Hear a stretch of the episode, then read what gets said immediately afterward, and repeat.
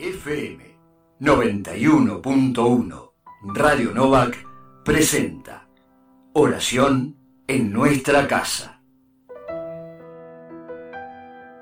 Un aporte preparado por hermanos y hermanas de las comunidades de nuestra diócesis de Quilmes.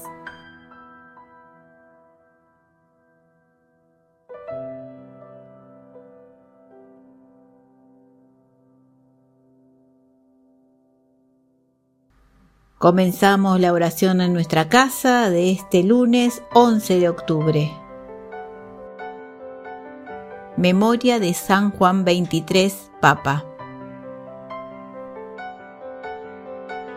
En el nombre del Padre y del Hijo y del Espíritu Santo. Amén.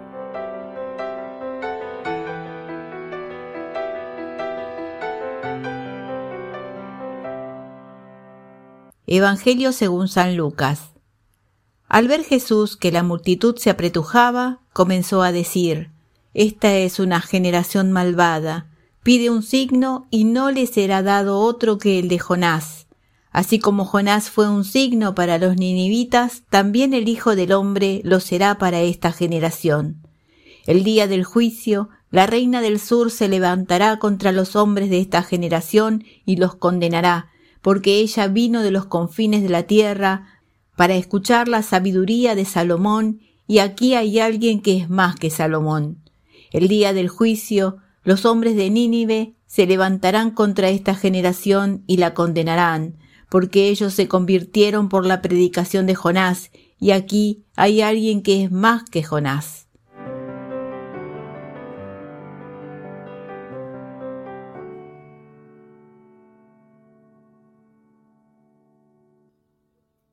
Una llamada a la conversión.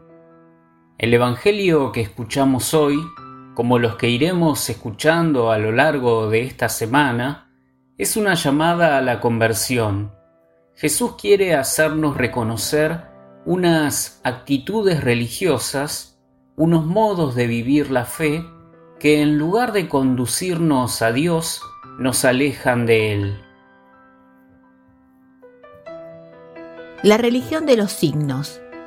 Esta es la primera actitud sobre la que Jesús nos pone en alerta en el pasaje que escuchamos hoy. Una multitud se apretuja en torno a él, pero Jesús no se deja confundir por el éxito aparente ni se deja seducir por la tentación del milagro fácil que despierta curiosidad y asombro, pero no mueve el corazón a un cambio de vida esa novedad de vida que propone el Evangelio del Reino. La religión que pide signos es la actitud de quien le exige pruebas a Dios, pero no lo escucha. Es la actitud de quien espera tener lo extraordinario ante los ojos, pero se resiste a abrir el oído. Jesús recurre a dos historias populares bien conocidas por sus oyentes, la historia de aquella reina del sur que recorrió una enorme distancia para escuchar a Salomón, para escuchar, no para ver, y sobre todo la historia de los habitantes de Nínive que decretan un ayuno, hasta los animales ayunaron y se vistieron con ropas de penitencia, cuenta con humor el relato bíblico, y se cambian de vida al escuchar a Jonás el profeta, al escuchar su palabra, no al ver algún milagro o prodigio. Abrir el oído a la palabra de Jesús. Hay algo en común en estas dos historias recordadas por Jesús. Se trata de escuchar. De manera semejante, dice él, a esta generación la de aquellos primeros oyentes hace dos mil años y también nuestra generación, no se le dará otro signo que la palabra de Jesús, más grande que Salomón, más grande que Jonás. Se trata de escuchar, abrir el oído a la palabra de Jesús, escuchar en la lectura atenta, orante, silenciosa de su Evangelio, escuchar también poniendo el oído a los acontecimientos cotidianos, leídos y rumiados a la luz del Evangelio.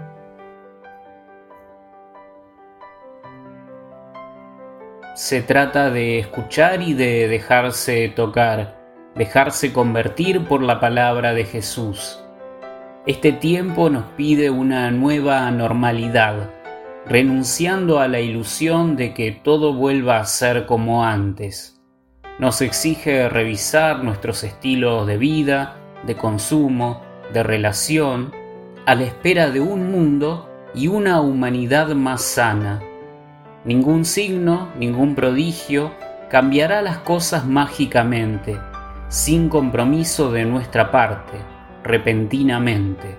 Solo queda esa palabra que ilumina caminos nuevos, que despeja horizontes nuevos, que crea vidas nuevas. Creyentes en Jesús y su Evangelio, de nuevo este tiempo nos pide abrir el oído y dejarnos hablar por Jesús hasta que su palabra nos cambie la vida. ¿A qué me siento llamado por la palabra de Dios?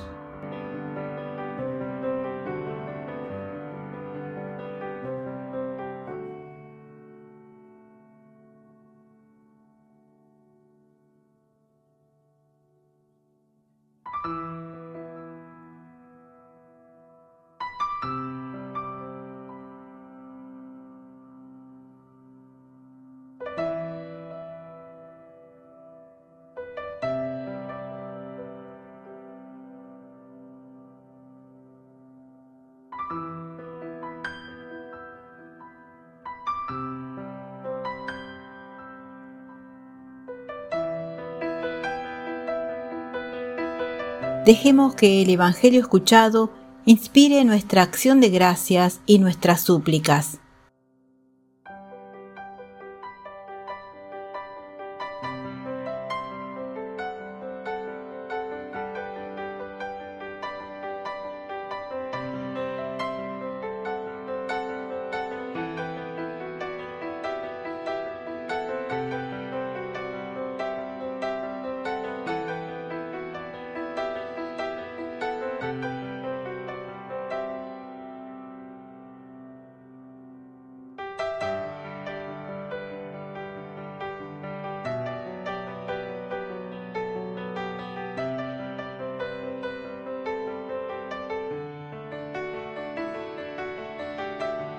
Unidos en el mismo espíritu, te invocamos, Padre, como Jesús nos enseñó.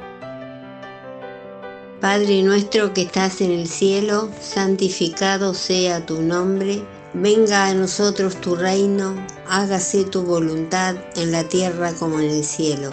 Danos hoy nuestro pan de cada día, perdona nuestras ofensas, como también nosotros perdonamos a los que nos ofenden. No nos dejes caer en la tentación, líbranos del mal. Amén. La paz de Dios, que supera toda comprensión, custodie nuestros corazones y pensamientos en Cristo Jesús. En el nombre del Padre y del Hijo y del Espíritu Santo. Amén.